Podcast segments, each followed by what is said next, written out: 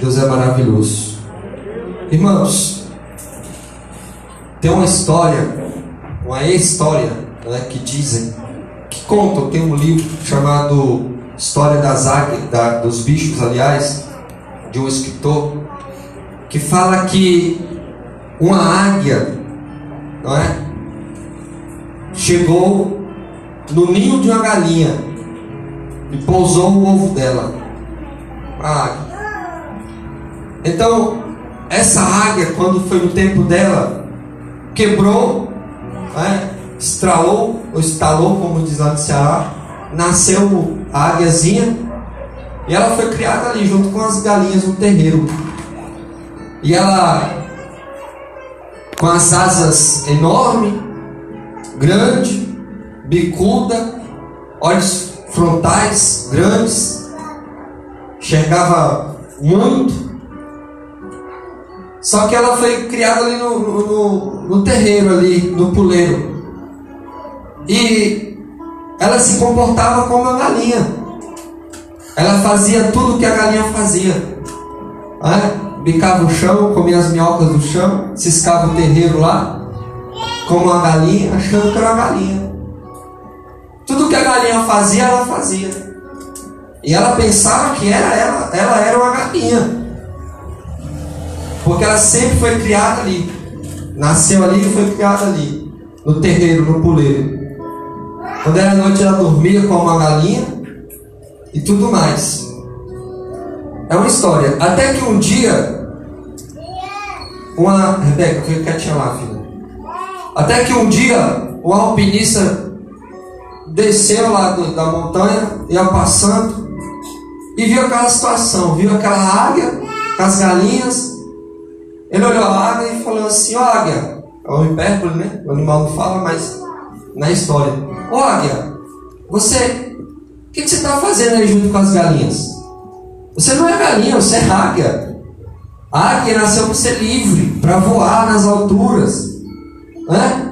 para enxergar além do horizonte. Aí a águia ficou brava, falou assim: Você está ficando louco? Eu não sou, eu não sou águia, eu sou a galinha, de corpo e alma.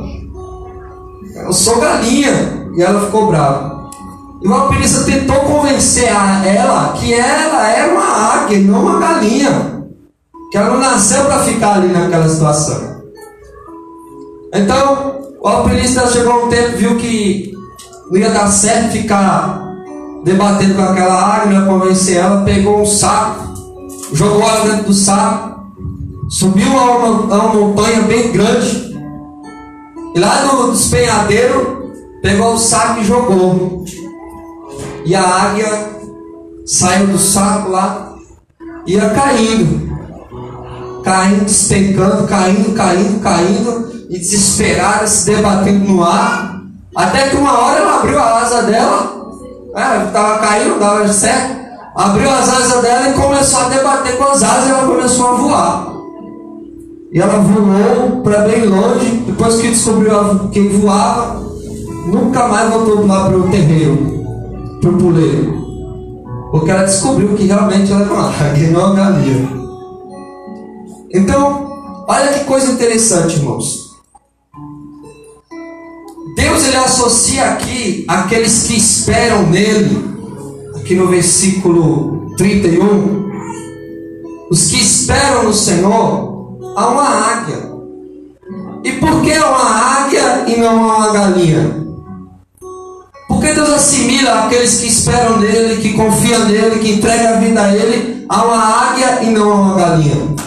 Tem alguma diferença da galinha para a águia? Hã? A galinha tem asa, mas não voa. A águia, ela tem uma envergadura de asa mais 2 metros né? de comprimento. E voa. A galinha, ela é caça, ela é comida. A águia, ela é caçadora. Os olhos da galinha, elas são laterais. Você percebe que ela tem que virar a cabeça para enxergar, né? E só enxerga o limitezinho que ela é míope. A águia não, a águia tem os olhos frontais. E diz que quando ela sobe lá no alto, ela consegue enxergar um rato bem pequenininho a 10 quilômetros. Quando ela enxerga lá, ela está lá planeando, como que não quer nada. Quando ela vê, ela faz e pega o bicho lá e vai embora. A galinha, ela é alimento. E a águia, ela é devoradora. A galinha come restos, lixo, até fezes. E a águia ela não come carniça. A galinha é domesticável. Ela se contenta em ficar presa. A águia, ela é selvagem. É difícil domesticar uma águia. A galinha é medrosa. Quando vê um perigo, ela sai correndo. Não é? Você já viu uma galinha? Eu me lembro, tinha, o meu avô tinha um galinheiro, criava as galinhas. Aí quando a gente chegava no domingo, a gente queria comer as galinhas. Aí tinha que sair lá no terreiro e pegar a galinha. Correndo atrás e a galinha correndo, gritando desesperada. A águia não, a águia ela é corajosa. Você percebe o, o, o, sentimento de galinha, sabe aonde? Quando Moisés diz, Deus diz para Moisés: Moisés, escolhe doze homens, sobe para a terra para vigiar a terra, para ver o que tem lá, para descobrir, para sondar a terra. Então Moisés escolhe os doze junto Caleb e, e Josué e vão.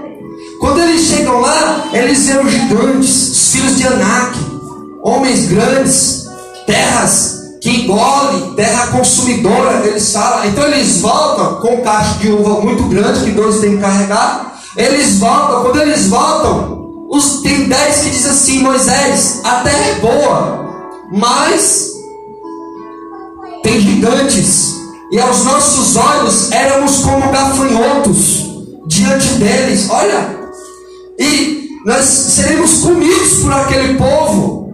Espírito de galinha, sentimento de galinha, covardia, medrosos. Deus não falou que a terra seria deles.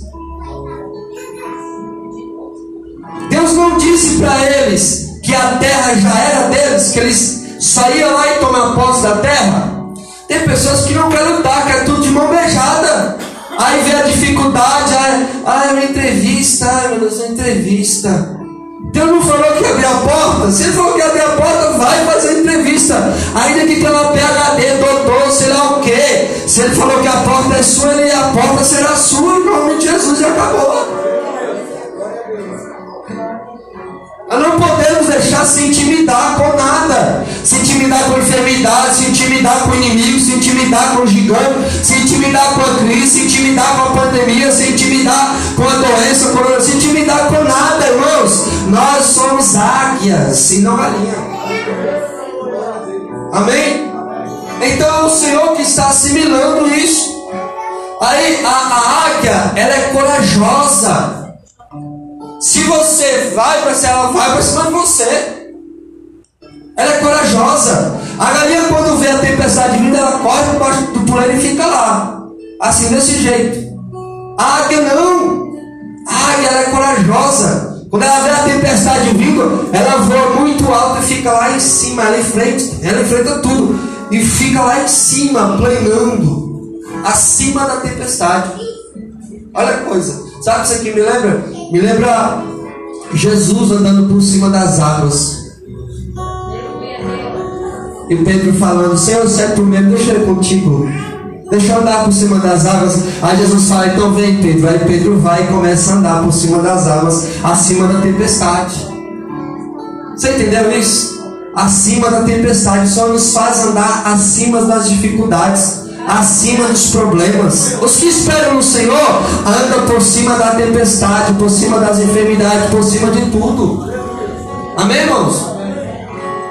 Então, você vê outra coisa que Josué, Caleb, essa, essa, esse espírito de coragem neles.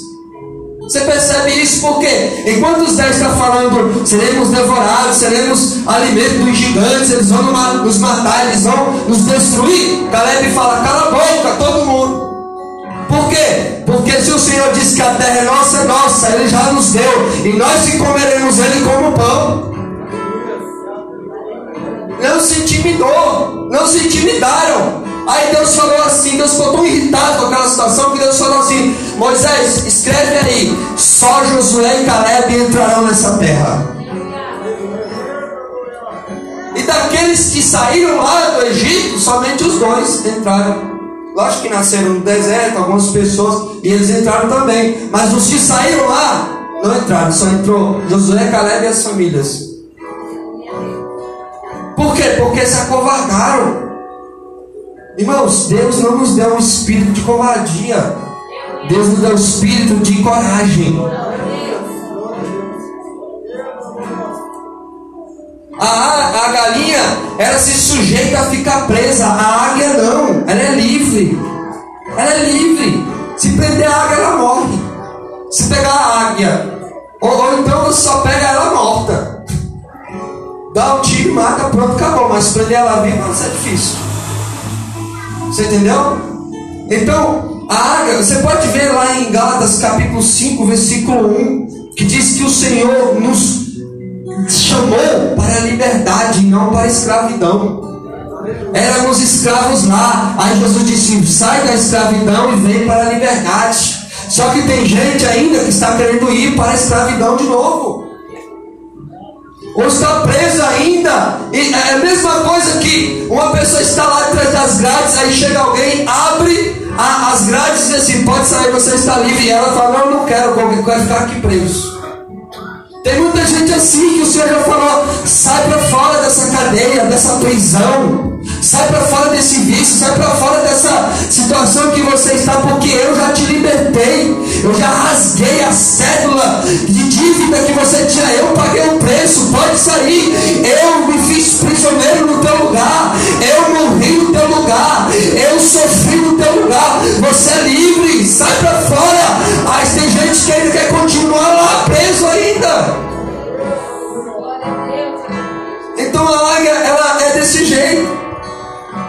A galinha ela faz ninho no chão, na terra. Ela fica lá, o ninho dela. A águia não, a águia ela sobe lá nos penhadeiros, lá no alto e faz seu ninho, longe de toda, todo perigo.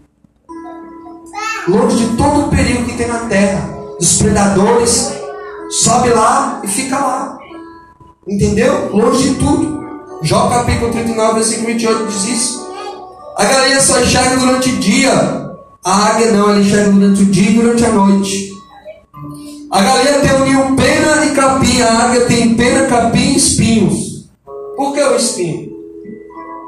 Chega o tempo que a águia ela pousa o ovo dela lá no ninho dela, ela reveste e faz tudo bonitinho. Aí a águiazinha nasce.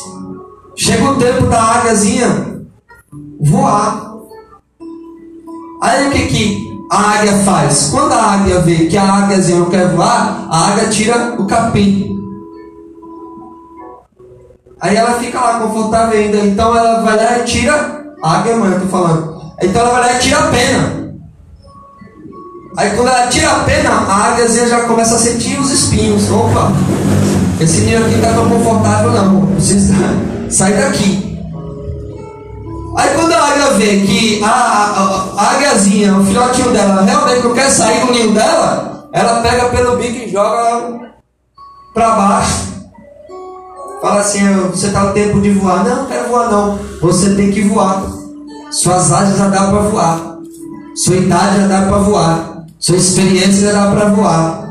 Não, eu não quero, quero ficar aqui acomodado. Não vai ficar não. Ela pega pelo bico e joga. Aí vai caindo, vai caindo. Ela vai se debatendo, debatendo até que ela descobre e aprende a voar. Irmão, a gente aprende a voar na dificuldade. Quando está tudo abundando, sua maravilha, a gente fica lá, acomodado, no ninho. Aí Deus lá e fala assim: não, você tem que voar, você é águia, você não pode ficar preso aí acomodado. Aí Deus vai lá e permite a dificuldade, permite a turbulência, permite a tribulação, para quê? Para a gente aprender a voar, porque asas nós já temos. Deus já nos deu asas para voar.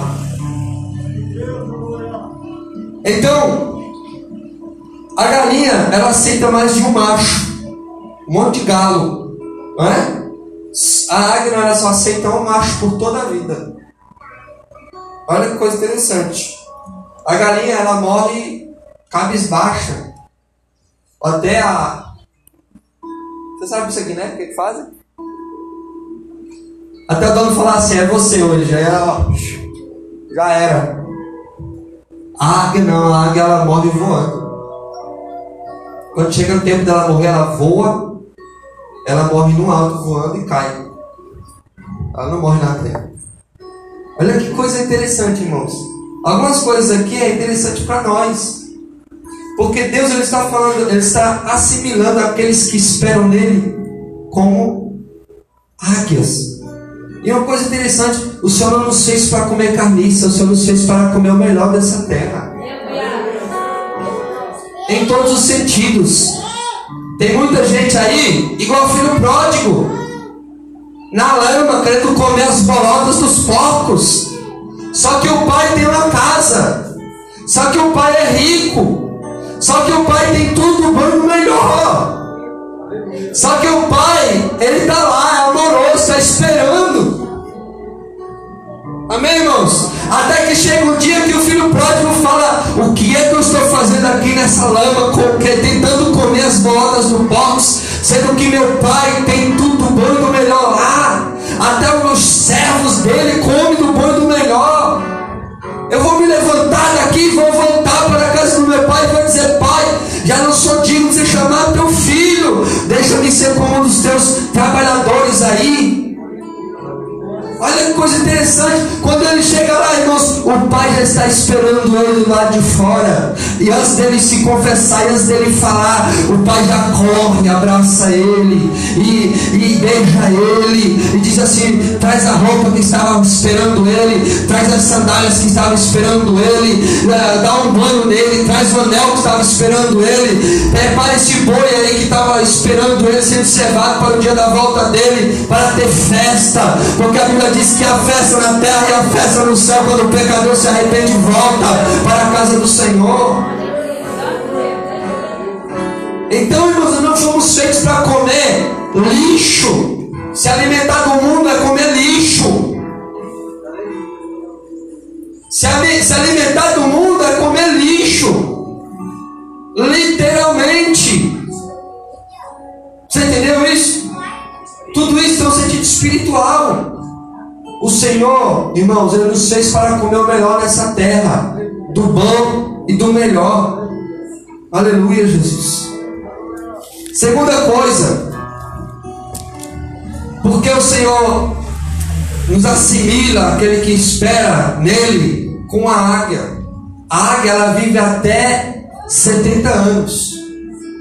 Só que para chegar aos 70 anos, aos 40, ela tem que tomar uma decisão séria. Por quê? Aos 40, o bico dela já está encurvado. As unhas dela também. Flexíveis. Já não agarra mais com tanta precisão. A pena dela está velha, envelhecida e pesada.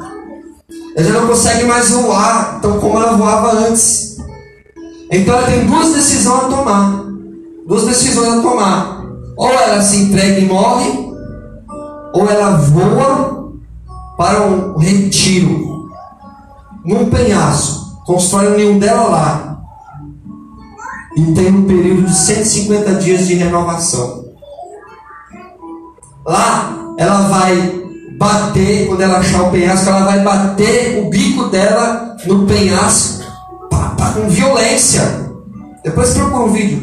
Com violência até esse bico velho cair.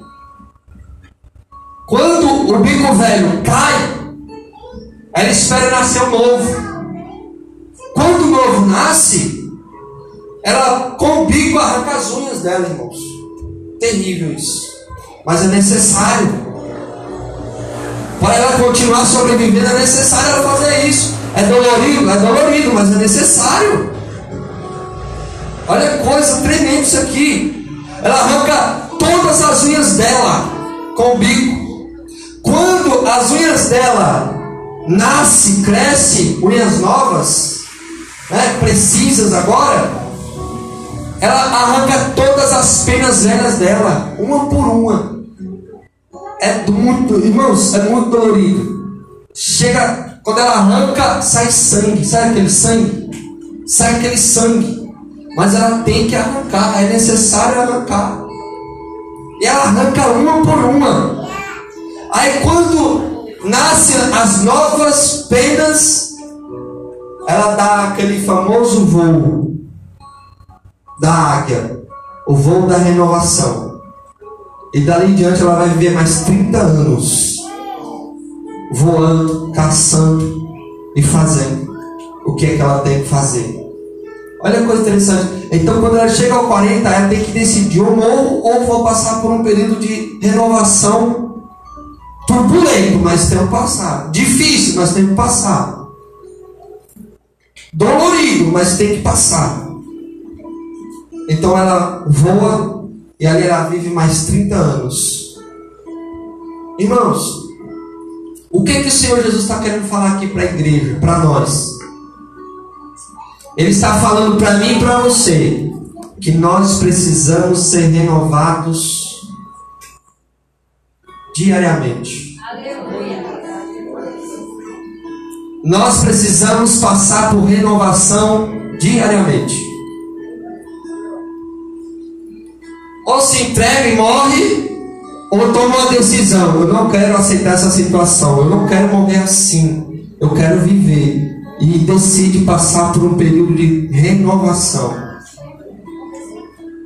É o que o Senhor Jesus está falando aqui para mim e para você, para a igreja. Nós precisamos de um renovo. Olha o que a Bíblia diz em Lamentações 5, 21. Converte-nos a ti, Senhor, e seremos convertidos. Renova os nossos dias como antigamente. Porque antigamente eu era fervoroso. Porque antigamente eu era cheio do Espírito Santo. Porque antigamente eu tinha saudade dos cultos. Eu era o primeiro a chegar. Porque antigamente eu não via a hora de dar o horário do culto, no domingo mesmo. E hoje, eu já, quando chega domingo, eu já falo, trabalhei o dia inteiro, eu domingo para a família, ou tenho domingo para descansar e descarto o culto. Porque antigamente eu evangelizava com tanto fervor, com tanta graça, como a diaconisa a Nelma falou aqui. Porque antigamente eu ia para a vigília, orava mais, eu subia a monte, falava em línguas, orava em línguas. Queria pregar, queria fazer, que dizimava, ofertava, queria fazer o melhor para o Senhor. Porque antigamente você era renovado. Porque antigamente você era cheio do Espírito Santo. Porque antigamente você orava.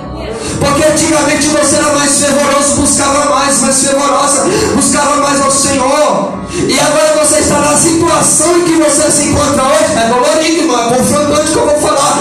Porque você precisa de um renovo, de uma busca espiritual. Ou então você vai morrer.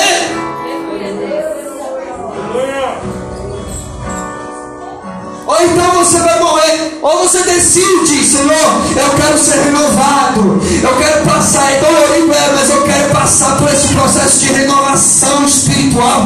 Porque eu não aceito mais viver do jeito que eu estou vivendo.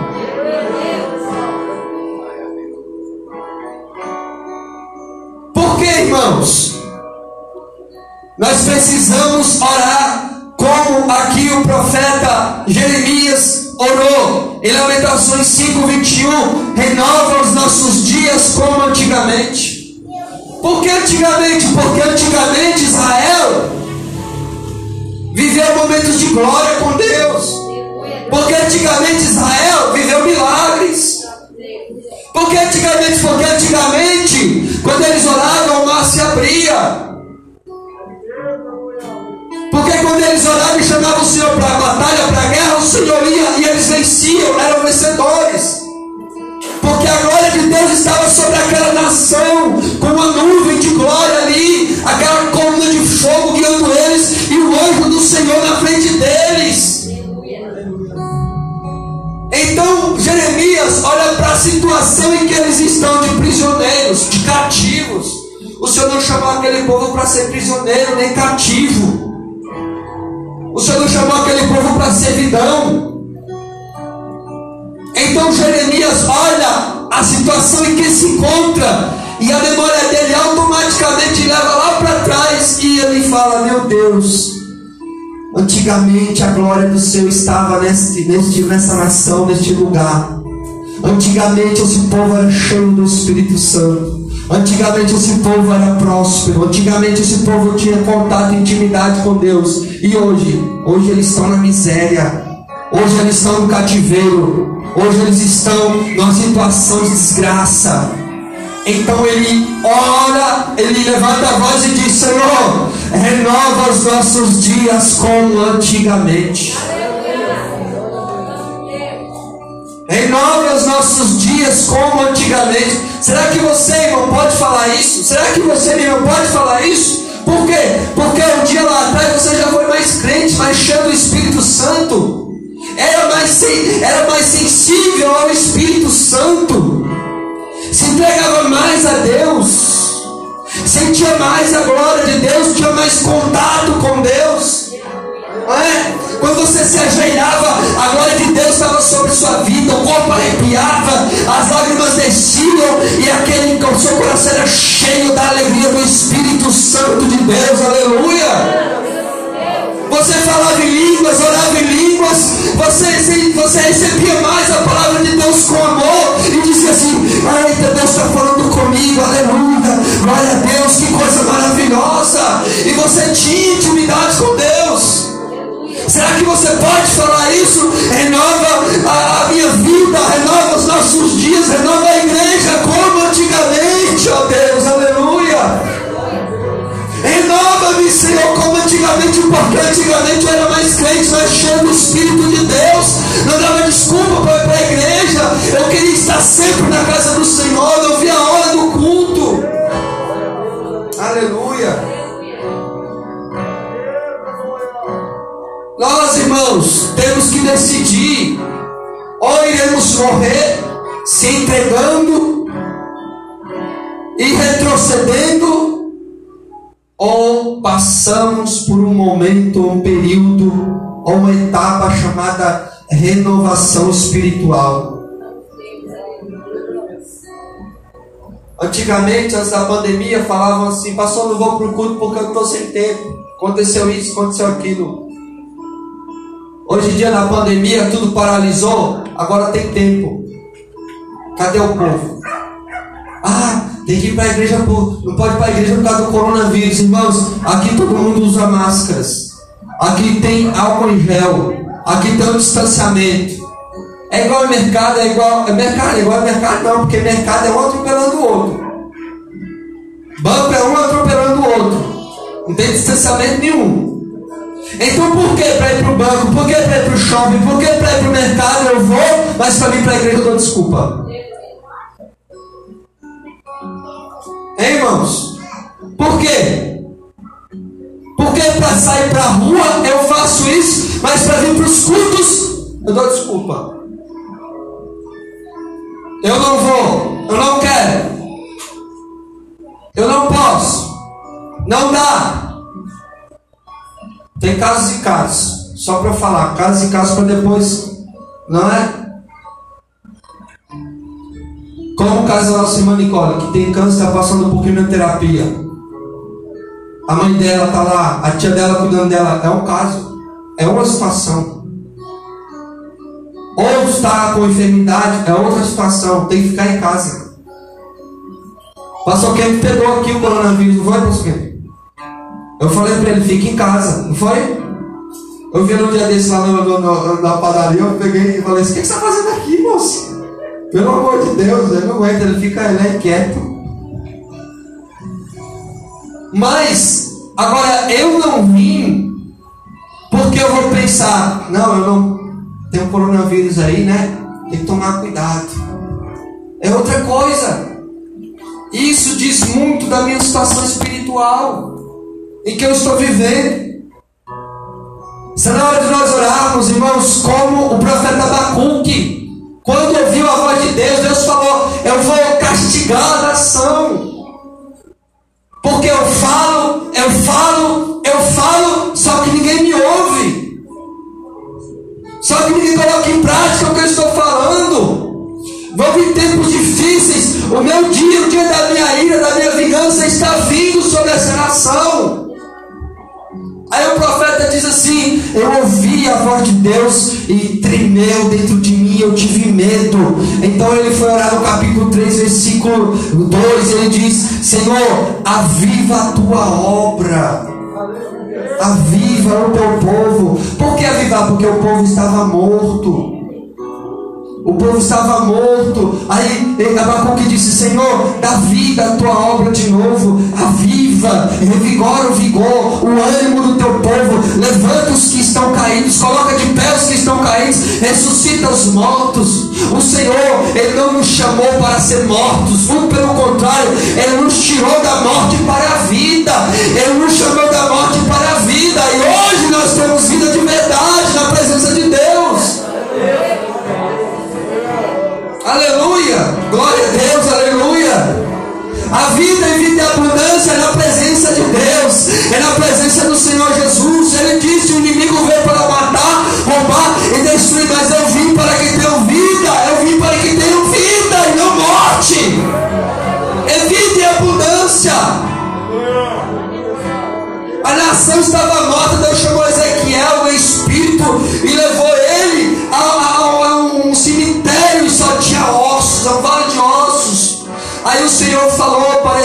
Ezequiel: podem reviver esses ossos? E ele disse que estava sequíssimo. Então Ezequiel disse: Senhor, só tu sabes, eu não sei. Eu posso falar para mim é impossível, mas para ti nada é impossível. Só tu sabes, Senhor. Aí o Senhor disse: Então abre a tua boca e profetiza ao Espírito, sopra sobre esses quatro ventos nesse lugar, onde o Espírito de vida, para que vivam esses ossos. Aí juntou osso com osso, criou nervo, criou tendões, criou carne e e o Senhor disse agora, Ezequiel, eu estou vendo os seus defuntos, eu estou vendo os defuntos, corpos sem vida. Então o Senhor disse, Ezequiel, profetiza o Espírito que sopra sobre esse lugar. Então Ezequiel, o Espírito do Senhor sopra sobre esse, esses mortos e eles ressuscitaram, eles criaram vida e foram ficando de pé, de pé, de pé, de pé,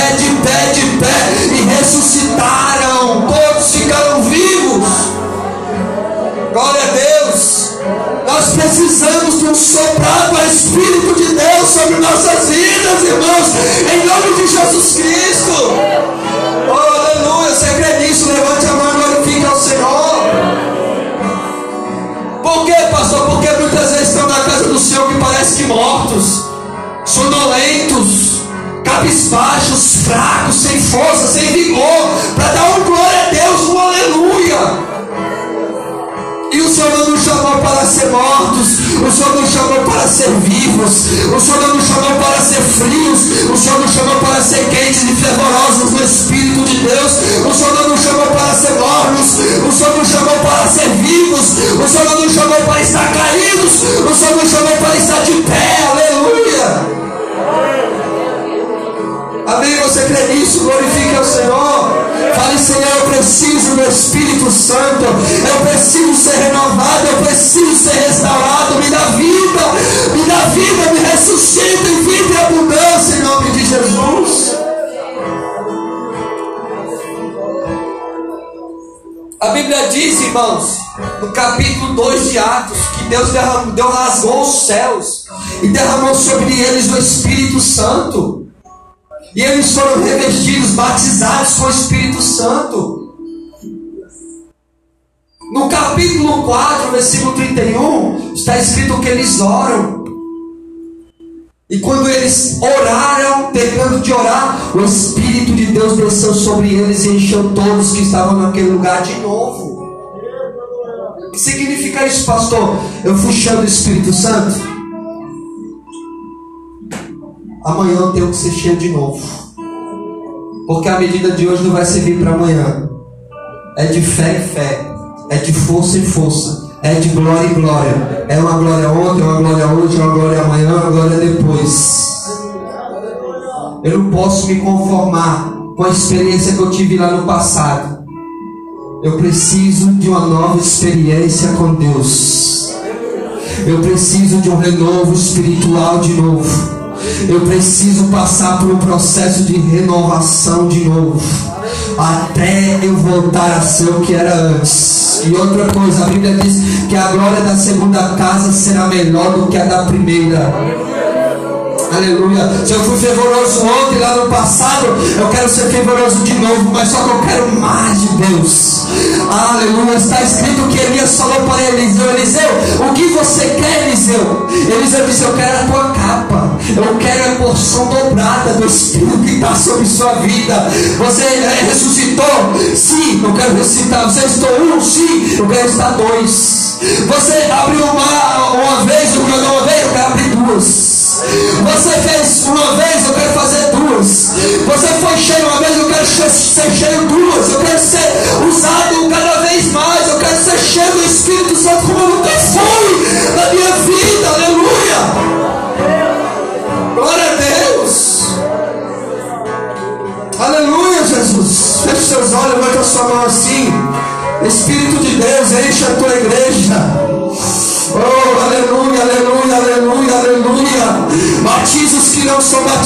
Renova os que estão enferrujados. Em nome de Jesus, derrama dom sobre a tua igreja. Aviva os que estão mortos, em nome de Jesus. Os que estão enferrujados, em nome de Jesus, dá dom de línguas para falar edificar a si mesmo, em nome de Jesus. Fortalece a força do que não tem força. Levanta o que está caído na fé, em nome de Jesus Cristo, Senhor. Derrama o teu Espírito Santo sobre nós como o Senhor nunca derramou, em nome de Jesus Cristo, Deus, aleluia.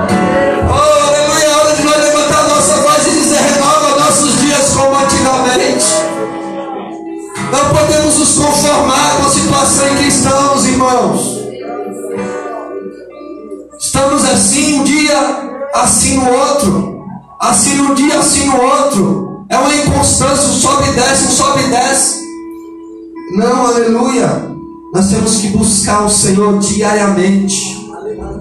Quando eu preciso buscar o Senhor, pastor? E por que eu preciso? Quando o culto já não faz mais sentido para você, já não é mais tão importante vir à igreja, é sinal de que você precisa de um renovo. Quando, qualquer outra coisa, pastor Kendi, é mais importante que o culto. Você é o sinal de que você precisa de um renovo.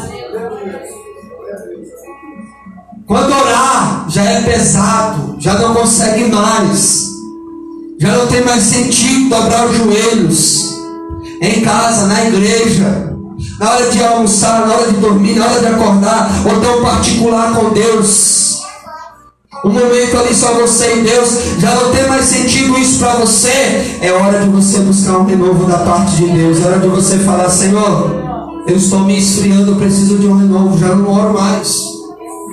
Porque não tem como chegar ao céu, Diabo Neto, sem orar. Não, pastor, não tem. Porque a oração, irmãos, é através dela que Deus opera. A oração uma via de mão dupla. Você ora a Deus e Deus fala: Eis o meu filho amado, eis minha filha amada, em quem eu me agrado, em quem eu tenho prazer. Eu posso falar para Deus que eu amo Ele? Eu posso falar para Deus que eu amo Ele? Se eu não falo com Ele? Eu posso falar para Deus que Ele é o meu melhor amigo. Se eu não passo um tempinho com Ele diariamente para conversar com Ele em particular. Com amigo você faz o quê? Manda zap todo dia. Leva na sua casa. Desabafa, conta os seus mais íntimos segredos. Você confia. E como é que eu posso falar? Deus, eu te amo. Senhor, tu és meu melhor amigo. Sendo que eu não conversar com ele. Eu preciso de um renovo espiritual. Nós precisamos ser renovados. Até isso fazer sentido para nós de novo, irmãos.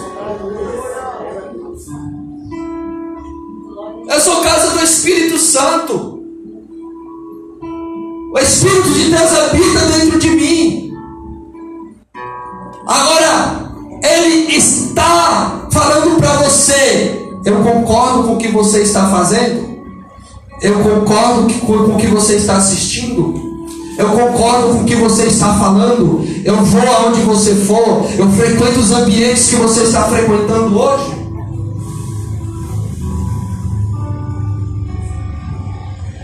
Eu sou casa do Espírito Santo. Quando eu senti que o Espírito Santo está entristecendo aqui dentro, e que a frieza está batendo e o vazio também, é hora de eu rever meus conceitos, de fazer um. Entre, como fala, Olhar para dentro de, de mim mesmo. E ver onde é que eu estou, de analisar a mim mesmo, aliás, e ver onde é que eu estou falhando o salmista Davi disse: Por que estás abatido, a minha alma? Oxe, tá louco, Davi? Tá falando com quem? Falando comigo mesmo.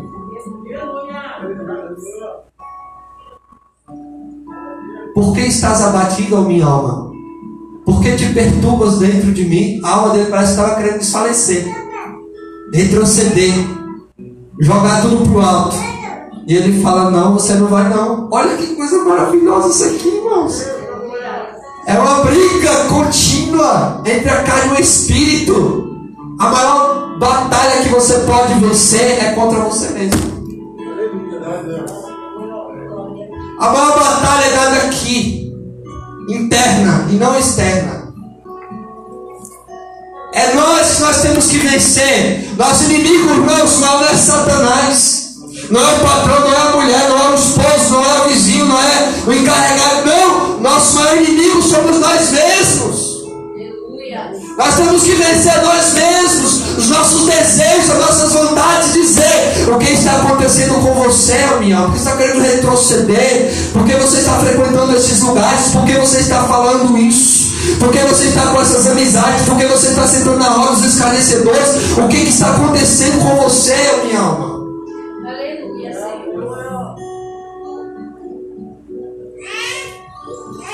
Nós precisamos, irmãos, ser renovados quando já não temos mais prazer em ler a palavra de Deus, ouvir a voz de Deus. Por que, é tão fácil ler tantos livros?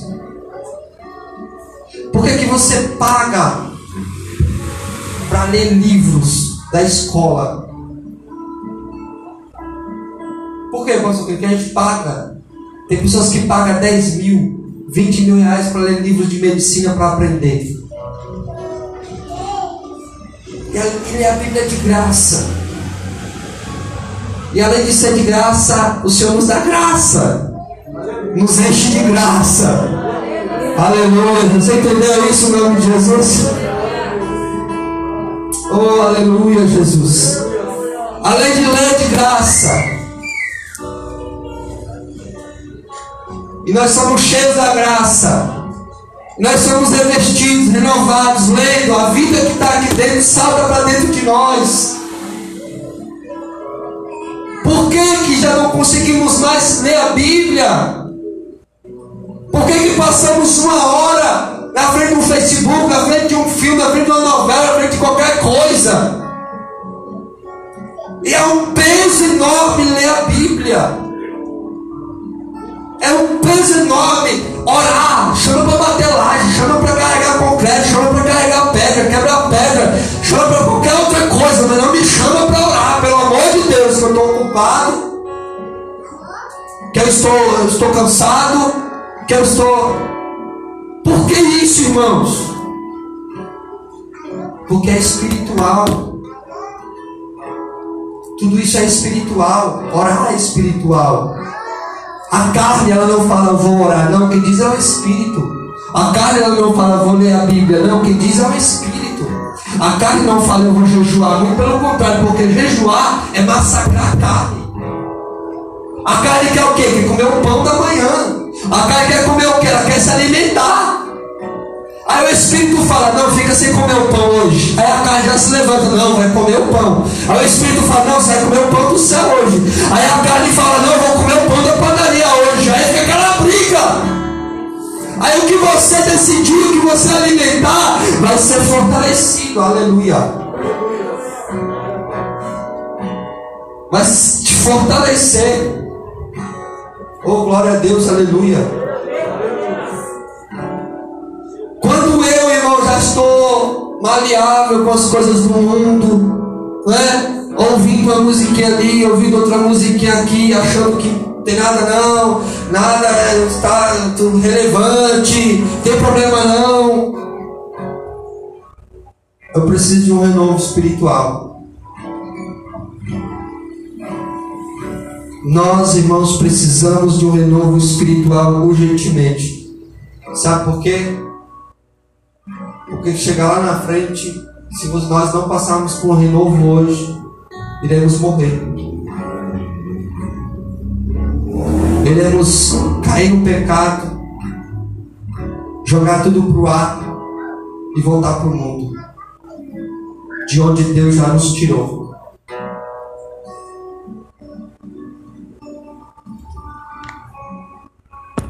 Quando eu preciso de um renovo, pastor, quando eu sento na roda dos escarnecedores, as conversas, as piadas, as graças, já não dói mais no coração.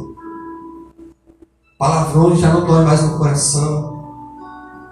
Brincadeiras mundanas já não dói mais no coração, no espírito. Já não causa mais arrependimento nada. Sabe? Você fala, oh meu Deus, me perdoe, eu pensei isso. Oh meu Deus, me perdoe, eu ouvi isso. Oh meu Deus, me perdoe, eu falei isso. Aí isso já não tem mais importância, eu falo, isso não tem nada não. Deus, Deus entende. Já perdi o temor de Deus. O temor a Deus é o princípio da sabedoria. Sabe o que nós adquirimos no mundo, nas escolas? Conhecimento. Sabedoria só tem um que pode dar. Tem muita gente sábia que nunca foi na escola. Tem muita gente sábia que nunca completou nem a, oitava série. Mas é sábia. Por que é sábia? Porque teme o Senhor. Porque não anda na roda dos escarnecedores. Porque não anda no pecado. Porque ora, busca. Orar é atitude sábia. Ler a Bíblia é atitude sábio.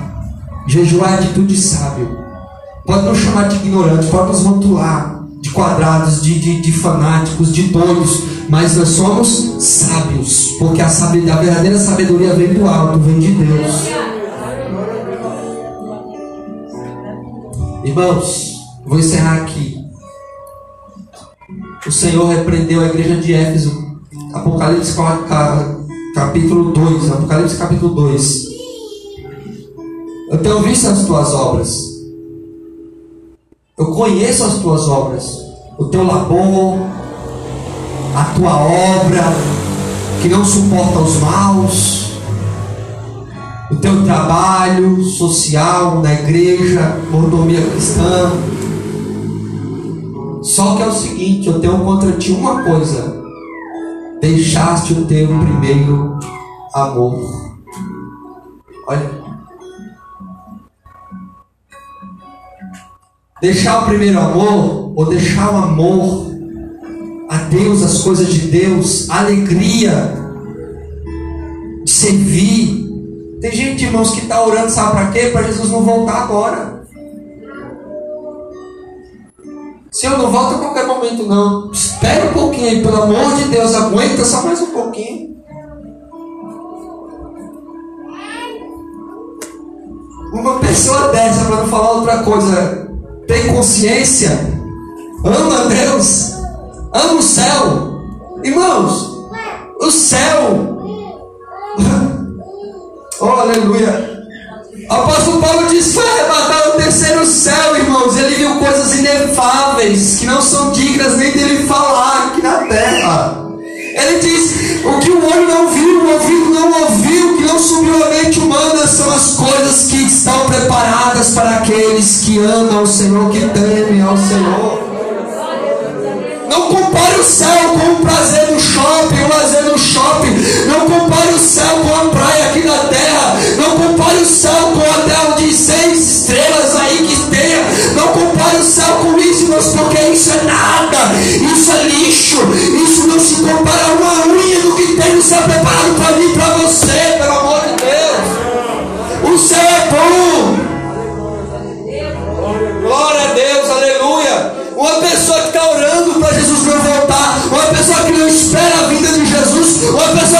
Prepara para a vida de Jesus para subir com Ele, é porque não tem intimidade com Deus, é porque não tem alegria do Espírito Santo, é porque não tem o Espírito Santo, aleluia, porque a Bíblia diz que o reino de Deus já está aqui dentro de nós. No reino de Deus não é comida nem bebida, é paz e alegria do Espírito Santo de Deus. O Espírito de Deus coloca uma alegria. Olha, olha que coisa. O Espírito de Deus coloca uma alegria aqui dentro. Aleluia. Que um. Oh, aleluia, Jesus. Que ouro e prata e fortunas e bilhões e trilhões de dólares não pode colocar aqui dentro. Que namoro, que esposa, que filhos, que família não pode colocar aqui dentro que qualquer outra coisa que exista na face da terra não pode colocar aqui dentro. Que é prova, tem bilionários se matando, tem pessoas com famílias aparentemente estabelecidas, estáveis, boas, se matando, tem pessoas aí com os melhores empregos se matando. Por quê? Porque só quem pode dar alegria que o homem precisa, só quem pode preencher o vazio que existe na alma do ser humano é aquele que criou, é aquele que fez, é aquele que soprou vida, é o Senhor Deus Todo-Poderoso, aleluia. Aleluia. Aleluia, Jesus.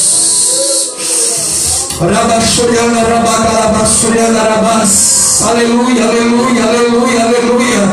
Aleluia, Jesus. Enche-nos com teu Espírito. Derrama essa alegria sobre a tua igreja novamente, em nome de Jesus. Derrama essa alegria sobre os teus filhos novamente, em nome de Jesus. Enche-nos com teu Espírito, Deus. Aleluia. Aleluia, Jesus. Aí Deus, Jesus falou para eles: Lembra-te de onde caíste e volta ao teu primeiro amor. Senão removerei de ti o teu caçal. Olha que coisa, irmãos. Eles não deram ouvido à voz de Jesus. Não foram renovados. Não buscaram o primeiro amor de volta não lutaram.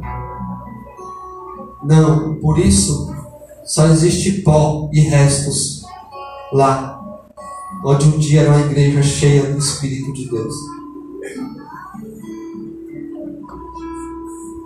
Tem gente por aí que um dia foi casa do Espírito de Deus, cheia do Espírito de Deus. Hoje só resta pó, poeira e lembrança do que ficou lá atrás. Eu não quero. Eu quero ser cheio do Espírito Santo de novo. Eu quero ser cheio de novo de Deus. Eu quero ter prazer e ânimo de estar na casa do Senhor. Eu quero falar como sabe se Davi. Alegrei-me quando me disseram vamos à casa do Senhor. Não, a hora do culto. Ai meu Deus, hora do culto. Ai Jesus, ai meu Deus, e agora? Ah, estou tão triste. Não, isso não, pelo amor de Deus, não aceite isso na sua vida. Olha, Senhor, Senhor, me dá prazer, me dá ânimo, me dá alegria, me dá gozo de estar em tua presença, aleluia. Eu não quero retroceder, eu não quero voltar, eu não quero retroceder para o mundo de novo, porque ainda que eu volte lá, eu não vou achar a alegria que um dia eu já tive, que um dia eu senti de estar em tua presença. Braço de pé em nome de Jesus, aleluia.